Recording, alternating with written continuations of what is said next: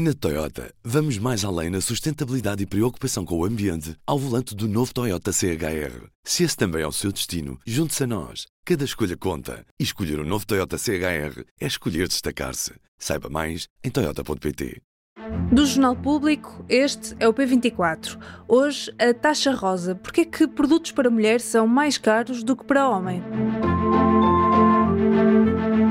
Se já andou às compras de brinquedos para meninas, poderá ter reparado que o mesmo brinquedo, por vezes, custa mais do que o correspondente para rapaz, só por ser cor-de-rosa. O mesmo acontece se quiser comprar lâminas descartáveis para mulheres, o produto pode ser igual ao dirigido a homens, muda apenas a cor, mas o preço muitas vezes é superior. Este fenómeno é conhecido por taxa rosa e é uma tendência do mercado de consumo já estudada tanto nos Estados Unidos como no Reino Unido. Em Portugal, sabemos que, a nível salarial, as mulheres saem prejudicadas.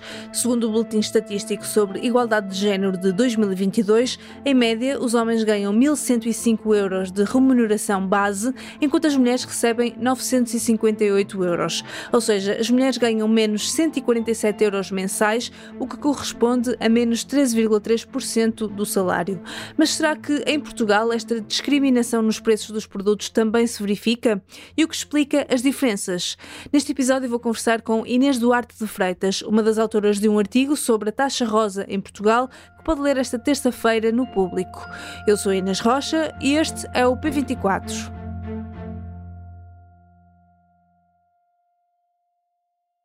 Inês, bem-vinda ao P24. Obrigada. Antes de mais nada, antes de irmos às causas e aos dados em Portugal, gostava que me explicasse o que é isso, afinal, de taxa rosa.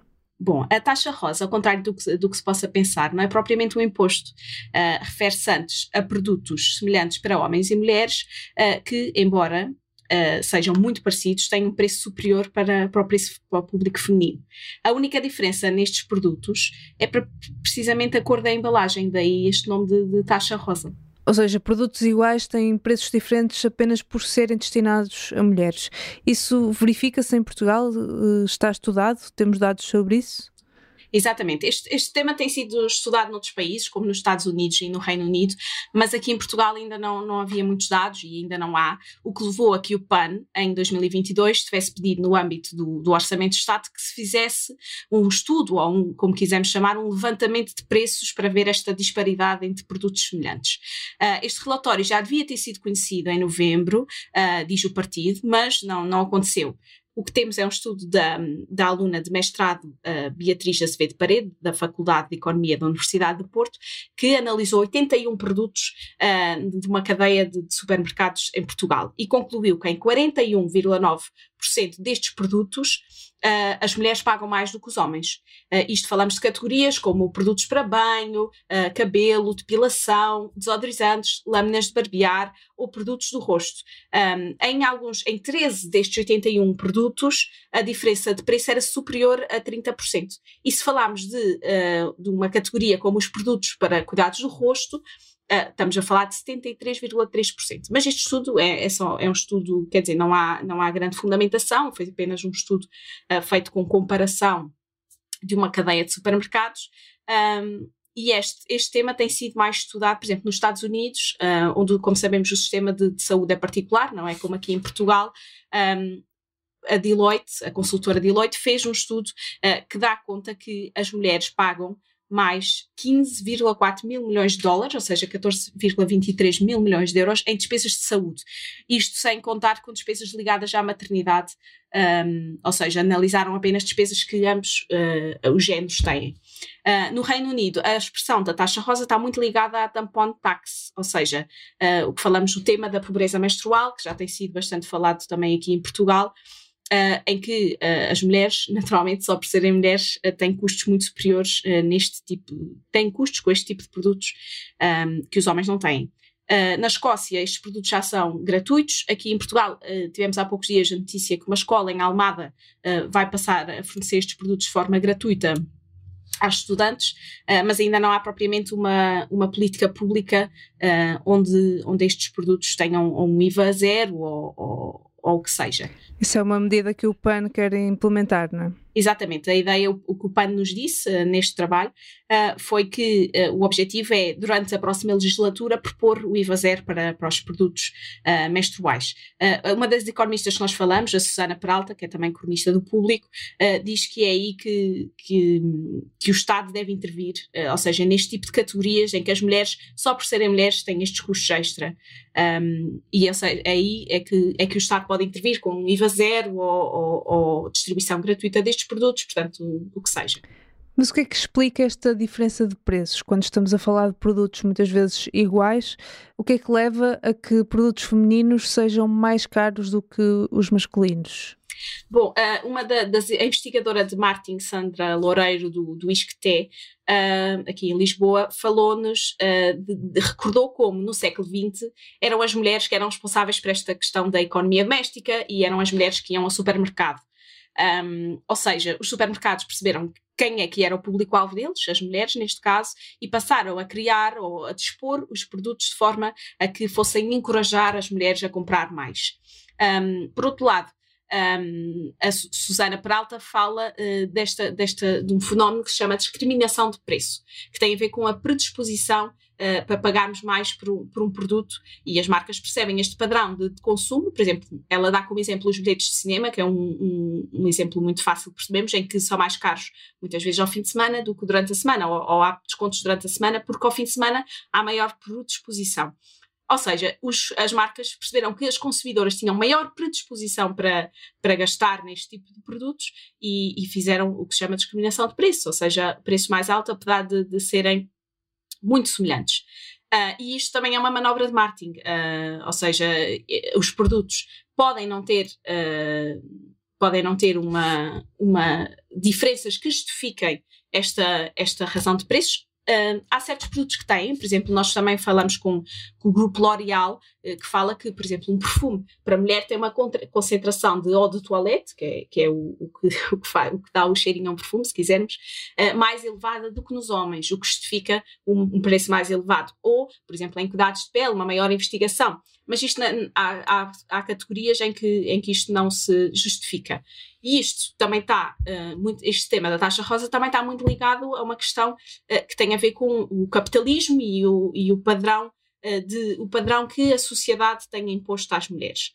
Um, ou seja, os padrões de beleza, um, uma expectativa para uma imagem que faz com que as mulheres tenham mais custos para, manter a sua aparência do que propriamente os homens. Isto é um tema que, que está ligado, um, está ligado ao feminismo também. Ou seja, este, este estereótipo e estas questões de, de, da taxa rosa não são uma coisa só associada à beleza ou, ou, a, ou a, aos cuidados de, à higiene pessoal. Também está ligado, por exemplo, aos brinquedos. É uma coisa que começa desde cedo e basta uma, uma pesquisa rápida, por exemplo, por bicicletas uh, azul e cor-de-rosa com o mesmo diâmetro de roda, uh, as rosa tendem a ser mais caras porque estão ligadas a temáticas como a Barbie ou filmes da Disney, um, que uh, faz com que sejam mais caras. Um, ou seja, esta discriminação uh, começa desde a infância. Tendo em conta que isto é um problema tão enraizado na sociedade, uh, tem a ver também com o papel da mulher uh, e como a sociedade a vê.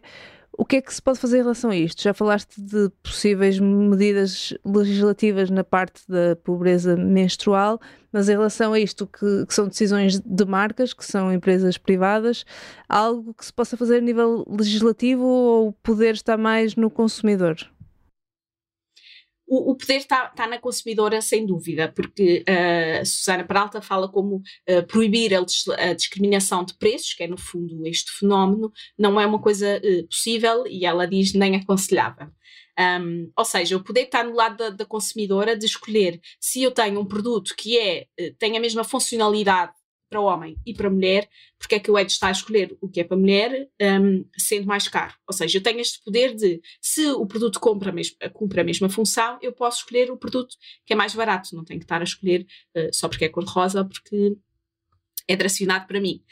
Aqui isto põe-se outra questão, que é o que fala a investigadora de marketing, uh, Sandra Loureiro, que é vai-se criando uma ligação com as marcas. É muito difícil criar, um, agora, quebrar este ciclo vá, podemos dizer assim, uh, porque se vão criando ligações de hábito uh, e de uh, uma certa conexão com as marcas, sobretudo marcas que apelam ao autocuidado, ao bem-estar, temas que, que, estão tão em voga atualmente.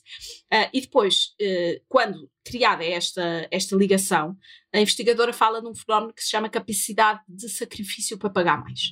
Ou seja, se nós já temos uma confiança, uma relação de confiança, um hábito de utilizar uma marca, eh, estamos dispostos a pagar mais por um produto porque achamos que é melhor. Um, mas eh, o poder continua a, a, estar do lado da consumidora uh, e, e, e, somos nós que temos o poder de, de escolher o que utilizar e também um, e também de se calhar não estarmos tão reféns dos padrões de beleza, uh, ainda que esta seja uma questão muito mais complexa. Isso também pode ser uma questão de desconhecimento, de as pessoas não conseguirem distinguir, não, não conseguirem identificar que aqueles produtos são na realidade iguais, talvez pela embalagem, por Sim. parecer que, que é diferente e na verdade é a mesma coisa. Sim, daí, daí também que, que as, as, investigadoras universitárias falem muito da importância de nós sabermos ler os rótulos. Ou seja, nós não temos de ser todos formados em cosmética, mas conseguimos pegar num produto uh, masculino e num produto feminino e ver os ingredientes, por exemplo, se forem muito semelhantes, não há grande diferença, não é? Ou então em coisas tão simples como o exemplo clássico é o das lâminas de barbear, conhecidas por giletes, não é? Um, são, são, são produtos que têm características muito semelhantes, ou seja, aí não há grande diferença e apesar de uma pesquisa rápida que nós, uma pesquisa que nós fizemos no, no, nos, nos, supermercados portugueses revela que os preços já são muito semelhantes. Ou seja, as marcas também vão ganhando alguma consciência relativamente a estes temas. Um, esta taxa rosa é mais difícil de combater em produtos que as mulheres só utilizam ou que tendem, tendem a utilizar mais, como falamos uh, de cosmética ainda que, um, novamente, esteja tudo a mudar. A cosmética já não está ligada apenas ao, ao, ao género feminino, é uma coisa mais transversal atualmente. Um, portanto, a mensagem que fica é mesmo: um, nós temos poder, uh, o consumidor, no fundo, é quem alimenta as marcas e é também quem tem o, o poder de dizer eu, isto não funciona para mim ou isto não faz sentido para mim e eu posso escolher. E temos que estar atentas. Inês, muito obrigada.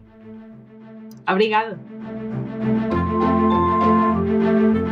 Inês Duarte de Freitas, jornalista da Impar, secção de lifestyle do Público. Na próxima semana, dia 5 de março, o Público celebra 34 anos. Ser mulher em liberdade é um modo que inspira uma série de reportagens, ensaios e entrevistas que vamos publicar nas próximas semanas e na edição especial desse dia. Uma delas, que já pode ler, olha para a maneira como a inteligência artificial nos vê.